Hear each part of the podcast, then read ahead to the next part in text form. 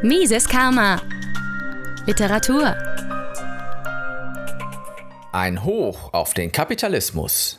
Widersprüchliche Occupy-Bewegung. Ein Artikel von Vince Ebert erschien am 2. November 2011 im The European, das Debattenmagazin. Die Demonstranten der Welt wissen selbst nicht genau, was sie eigentlich wollen.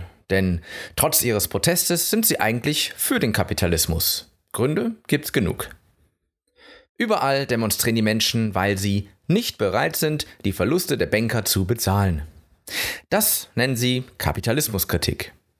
In Wirklichkeit ist diese Einstellung Kapitalismus in Reinform. Denn dort gilt, wenn du deinen Laden gegen die Wand fährst, musst du die Konsequenzen dafür tragen.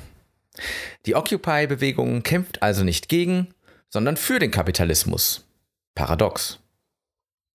Hand in Hand mit den Brandstiftern. Trotzdem erfährt in Zeiten der Eurokrise Linkssein eine Renaissance, sogar bei vielen FDP-Anhängern. Denn der entfesselte Raubtierkapitalismus hat uns alle an den Rand des Ruins getrieben. Mehr staatliche Regulierung fordern alle und vergessen dabei, dass es gerade die staatliche Niedrigzinspolitik der Zentralbanken war, die diese Krise verursachte.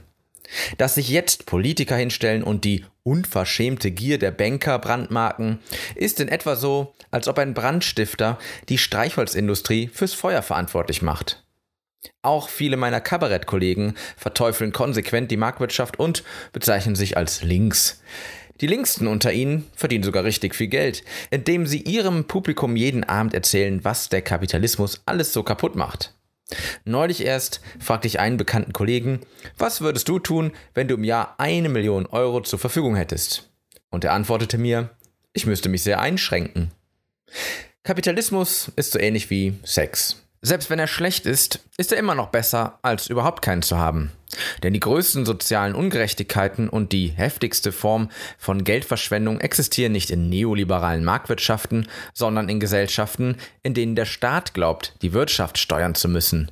Im Ostblock zum Beispiel wurden die Straßen nicht unter dem Gesichtspunkt angelegt, dass jemand irgendwo hingelangen will, sondern wie man darauf die eindrucksvollsten Militärparaden abhalten kann.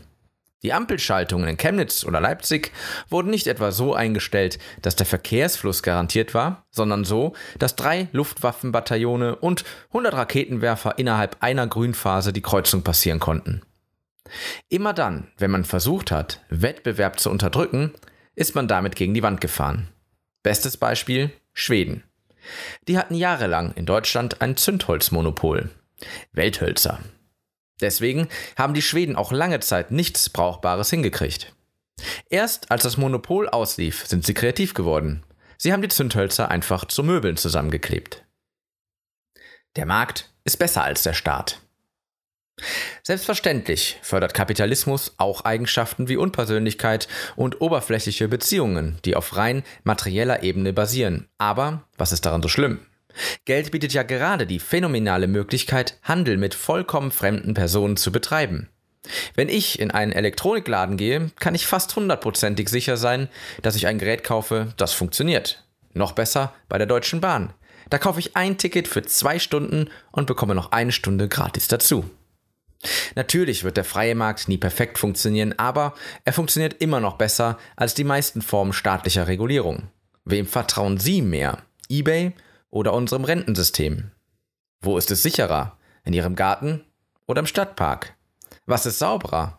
Öffentliche Toiletten oder Ihr Badezimmer? Sollten Sie ein männlicher Single sein, vergessen Sie die letzte Frage. Mises Karma, der freiheitliche Podcast. Auf Spotify, Deezer, iTunes und YouTube sowie unter miseskarma.de. Liebe Podcasthörer, wenn Ihnen diese Ausgabe gefallen hat, helfen Sie doch dabei, Mises Karma noch bekannter zu machen. Teilen Sie diese Episode in sozialen Netzwerken. Erzählen Sie Ihren Freunden und Bekannten davon. Hinterlassen Sie einen Daumen nach oben auf YouTube oder schreiben Sie eine Bewertung auf iTunes. Jede noch so kleine Interaktion hilft dabei, den Podcast zu verbreiten. Anregungen und Kritik können Sie über das Kontaktformular auf miseskarma.de einreichen. Vielen Dank!